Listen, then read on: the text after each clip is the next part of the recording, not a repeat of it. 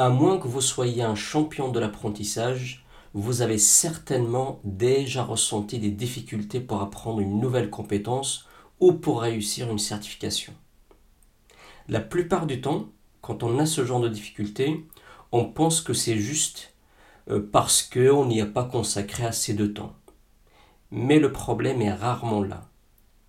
Le problème, en fait, c'est l'absence d'un système d'apprentissage qui soit conscient. Un système qui rend l'apprentissage structuré, méthodique et facile. Un système qui vous permet d'apprendre de nouvelles choses ou passer des certifications sans que vous ayez à fournir des efforts colossaux. Je vais vous présenter six outils qui vous permettront de mettre en place un apprentissage conscient, structuré, organisé et ultra efficace. Avec ces six outils, vous allez transformer votre manière d'apprendre. L'apprentissage actif. Pour cet outil, on parlera d'apprentissage actif, proactif, conscient ou encore intentionnel. On va euh, mettre l'accent sur deux volets. Le volet intentionnel, donc on dit deux volets, côté intentionnel et le volet actif. Et on va voir ça dans le détail. Pour le volet euh, intentionnel, pour ce volet, l'idée est de rendre votre apprentissage, votre projet d'apprentissage conscient, avec un pourquoi, un pourquoi assez fort. Donc avant de commencer à apprendre une nouvelle compétence, ou euh, avant de commencer à préparer une certification, arrêtez-vous un temps pour vous reposer les questions de pourquoi vous le faites. Pourquoi vous avez envie euh, d'apprendre euh, une nouvelle compétence Pourquoi vous voulez absolument réussir telle ou telle certification? L'objectif est de renforcer le pourquoi de votre apprentissage. Donc n'hésitez vraiment pas à vous reposer la question plusieurs fois pour arriver à un pourquoi assez fort. Et d'ailleurs, vous en aurez besoin quand vous allez devoir fournir des efforts et quand vous allez manquer de motivation. L'idéal sur ce premier euh, volet euh, intentionnel est de lier euh, la nouvelle compétence que vous voulez apprendre ou la nouvelle certif que vous voulez réussir à un projet de vie, à un projet important. Ok? Donc ça c'était le premier volet. Pour le deuxième volet, le volet actif, là l'idée est de vous mettre dans un rôle, euh, comme son nom l'indique, très actif et proactif pour chaque nouvel apprentissage. Donc impliquez-vous activement dans votre apprentissage.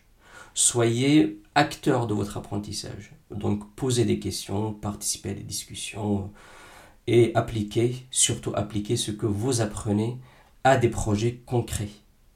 L'idéal est d'avoir des périodes dédiées à des apprentissages thématiques donc il faudrait éviter euh, de devoir apprendre 50 compétences euh, dans des domaines différents en même temps. Là, le, ce que je conseillerais, c'est de choisir deux à trois compétences clés et vous y consacrer toute une période. La période, elle peut être de quelques jours, quelques semaines, voire quelques mois. Donc pendant cette période, vous ne consommez que du contenu, que du contenu en lien avec les trois compétences que vous avez identifiées, que ce soit des livres, des audios, euh, des discussions, des podcasts. C'est d'ailleurs très recommandé. Euh, euh, vraiment, ayez plusieurs types de médias à consommer sur la même thématique.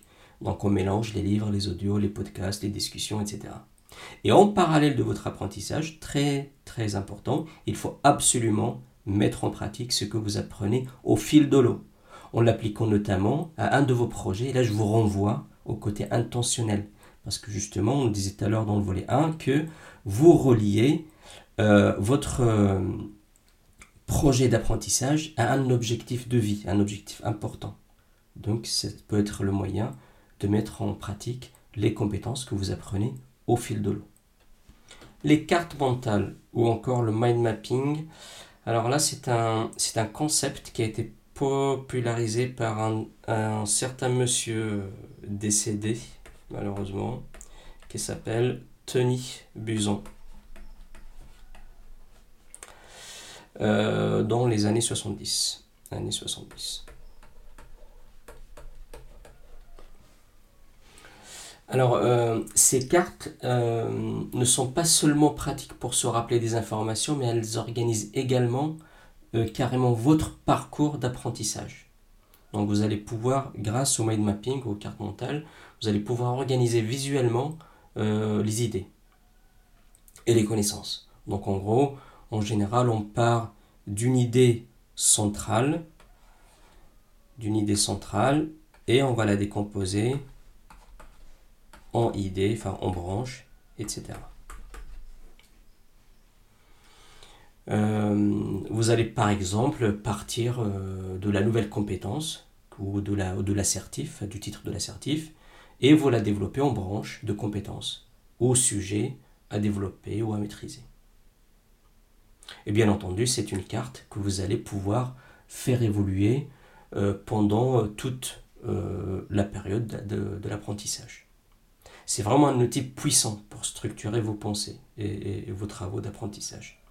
Pour illustrer ça, un exemple très, euh, euh, euh, répandu dans le, monde de la gestion de projet, c'est ce qu'on appelle la, la, SDP, la structure de découpage des travaux. SDP. Ou encore en anglais la WBS. WBS, la Work Breakdown Structure. Euh, c'est une façon de décomposer les travaux d'un projet euh, en partant euh, de l'objectif du projet ou du livrable de projet jusqu'à arriver aux travaux les plus granulaires. Et bien entendu, là encore, la SDP, c'est quelque chose qu'on fait vivre pendant tout le projet. Si je change carrément de, de domaine, je prends par exemple pour un cours de littérature, ben, vous utilisez une carte pour tracer les relations entre les personnages, par exemple, d'un roman, du roman. Pour un cours de biologie, euh, je dis n'importe quoi, euh, sur la photosynthèse par exemple, ben, vous dessinez une carte mentale avec photosynthèse au centre et vous y branchez des éléments clés comme, je, sais pas quoi, la chlorophylle, la lumière solaire, le CO2, etc. Ok? Euh, deux petites astuces avant de finir sur ce, cet outil euh, qu'on a appelé carte mentale. Euh, essayez d'utiliser des couleurs et des icônes pour différencier les thèmes dans votre carte. Vous pouvez également intégrer des images ou des citations directement dans, le, dans votre carte pour stimuler votre mémoire visuelle. Donc vraiment un outil à ne pas, à ne pas priver, les cartes mentales, le mind mapping. Il y a beaucoup, beaucoup de littérature là-dessus euh, sur le net, n'hésitez pas à regarder. Vous tapez juste Tony Buzan et, et, vous aurez vraiment assez de matière sur euh, ces cartes mentales ou, euh, ou le mind mapping. petite précision, très très utile également pour l'apprentissage avec les enfants. Vous pouvez l'utiliser pour ceux qui ont des enfants, vous pouvez l'utiliser pour stimuler un peu des, des travaux créatifs avec vos enfants. Le focus. Là, l'idée, euh, vous vous en doutez, c'est la maîtrise de l'art de la concentration. Un outil très connu, mais euh, vraiment euh, sous-côté, c'est le Pomodoro, pour faire des sessions d'études ou d'apprentissage très productives. Le Pomodoro ou la technique du tomato timer, Pomodoro. c'est une technique très simple en gros, vous travaillez intensément euh, pendant une petite période, puis vous prenez une courte euh, pause et vous reprenez. Vous faites ça pendant une demi-journée par exemple. Vous allez pouvoir euh, faire des petites séances de 20 à carrément 45 minutes et vous prenez des petites pauses de 5 minutes entre chaque session de travail intensif. Donc c'est une bonne méthode pour surmonter notamment la procrastination ou encore pour améliorer votre concentration. Vous pouvez faire ça dans un environnement de préférence calme, par exemple dans une bibliothèque ou dans un bureau isolé. Euh, deux petites astuces par rapport à ça quand vous faites vos séances Pomodoro. Vous pouvez par exemple vous mettre sur vos, dans vos oreillettes euh, des sons de concentration ou des sons d'ambiance comme euh, il y, a des petites applications qui permettent de faire ça. Il y a notamment l'application Noisely, N-O-I-S-L-I, pour améliorer votre focus. Euh, ouais, je l'ai déjà dit hein, aussi, euh, donc de préférence, euh, vous faites vos sessions de, de, de focus ou de Pomodoro sur la, la bonne plage horaire par rapport à votre niveau d'énergie. Si par exemple vous êtes au top de votre énergie entre, je dis n'importe quoi, entre 6h du matin et midi, bah, fait, vous faites vos Pomodoro pendant cette période-là. Comme ça, vous, vous auriez abattu le travail d'une journée pendant cette période-là. Les examens pratiques. Rien de tel que la pratique pour ancrer les savoirs. La mise en pratique permet d'ancrer les savoirs. Donc, euh, vraiment important, testez-vous régulièrement. Quand vous êtes dans un parcours d'apprentissage ou en préparation d'une certif, commencez le plus tôt possible à vous tester. En fait, l'utilisation d'examens pratiques renforce votre mémoire et vous prépare à appliquer vos connaissances en situation réelle. Ça, stimule également le cerveau et ça favorise du coup la, mémorisation et la compréhension plus profonde des concepts. En fait, parfois, vous avez l'impression d'avoir compris, mais quand vous tentez de, pratiquer, là, vous vous rendez compte en fait de votre niveau réel de maîtrise des concepts que vous êtes en train d'apprendre. Ok? Euh, les examens nous forcent également à récupérer et à utiliser activement une information, ce qui nous aide bien entendu à renforcer là encore notre apprentissage. Donc que vous prépariez une certif euh, en gestion de projet par exemple, ou, euh, ou même pour les étudiants, hein, quand vous préparez par exemple un examen de mathématiques, cherchez toujours des cas pratiques dans votre domaine et euh, vous vous y mettez le plus tôt possible. N'attendez pas d'avoir maîtrisé tous les concepts pour commencer à, à, vous mettre à, la pratique.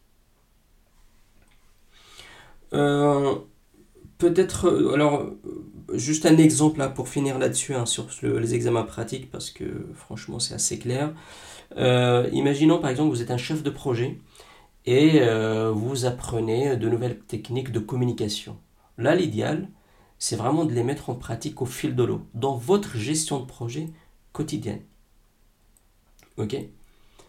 Euh, Sinon, euh, pour vous, par exemple, qui préparez des certifications, euh, l'idée c'est de trouver des outils de simulation d'examen, par exemple sur Internet. Et, là encore, n'attendez surtout pas d'avoir terminé de réviser pour vous y mettre. Vous prenez votre simulateur dès le début de votre apprentissage et à chaque fois que vous, pensez avoir traité une compétence ou un sujet, vous vous mettez sur un simulateur et vous regardez et vous, et vous mettez tout ça en, pratique. La revue espacée ou encore les, révisions espacées. Là, l'idée, euh, c'est de ne pas réviser en bloc. Il faudra étaler les révisions dans le temps. Donc, euh, le, par exemple, euh, pour prendre un exemple, vous apprenez un nouveau langage de programmation, il faudrait quand même que vous révisiez les mêmes, par exemple, le, même concept, que vous le révisiez, on va dire à J plus 1, et puis à J plus 7, puis à J plus 30. Alors bien entendu, il y a, beaucoup de littérature hein, sur, les, sur ce qu'il faudrait prendre comme période, mais en tout cas, l'idée, voilà, c'est de, d'espacer vos révisions dans le temps. Euh, alors, sachez qu'il y a beaucoup d'applications, vous regarderez sur le net, il y a des applications qui facilitent la mise en place en fait de ces révisions euh, euh, espacées. Et, d'ailleurs, c'est quelque chose que vous devriez mettre en place dès le démarrage de votre projet d'apprentissage. Vous vous mettez un calendrier de vos révisions espacées pour que là encore, rappelez-vous, hein, l'objectif c'est d'avoir un système d'apprentissage qui soit structuré. Et euh, justement, la revue espacée ou les révisions espacées permettent de structurer votre apprentissage. C'est un outil parmi d'autres. La méthode de Feynman. Alors là, le concept, il est plutôt simple. L'idée, c'est d'enseigner ce que vous avez appris. Donc là, en gros, ça part d'une idée euh, qui est que pour vraiment comprendre un sujet, il faut l'enseigner à quelqu'un d'autre. En, l'enseignant à quelqu'un d'autre, en fait, on arrive à mieux comprendre. Alors cette approche, euh, comme vous le voyez sur l'écran, elle porte le nom de son, du célèbre scientifique M. Richard Feynman. Et elle repose sur l'idée voilà, que quand on explique un concept à quelqu'un d'autre, ça solidifie la compréhension du concept. Donc en partageant nos savoirs avec les autres, on va découvrir nos lacunes, ce qui nous permet de renforcer notre apprentissage, de revenir sur notre cycle d'apprentissage et de renforcer en fait notre compréhension, notre maîtrise des concepts. Ok?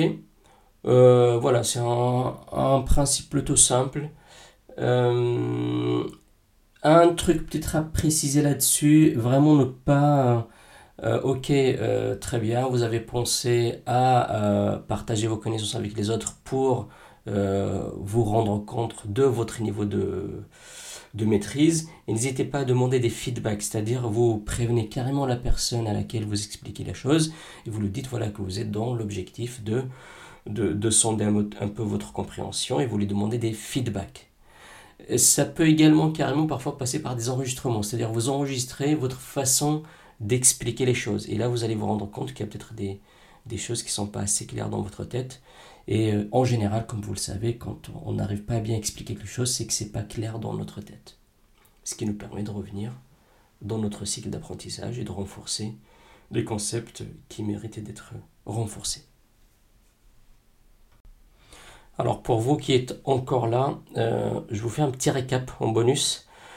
Euh, donc on a vu six outils pour mettre en place un système d'apprentissage euh, qui soit structuré, efficace et conscient. Le premier outil qu'on a vu hein, sur les six outils, c'était ce qu'on a appelé l'apprentissage actif. Et là, on avait dit, en gros, l'idée, c'est d'être acteur de son, euh, de son apprentissage, avec notamment un pourquoi assez fort de pourquoi j'apprends, et de lier ça, de lier en gros notre projet d'apprentissage à un projet de vie. On a vu également ce qu'on a appelé les cartes euh, mentales ou le mind mapping. Et euh, on a dit que ça permettait de bien structurer et d'avoir une vision d'ensemble de ce qu'on apprend. Les cartes mentales ou le mind mapping. On a également vu l'outil de focus ou la concentration, l'art de maîtriser la concentration, avec notamment des outils comme le Pomodoro, le fait de, faire plusieurs sessions Pomodoro sur une plage d'horaire où on est full énergie. Les examens pratiques ou euh, la mise en, pratique, euh, bien entendu, on avait dit qu'il faut la faire au fil de l'eau, c'est-à-dire on met en pratique tout ce qu'on apprend au fil de l'eau.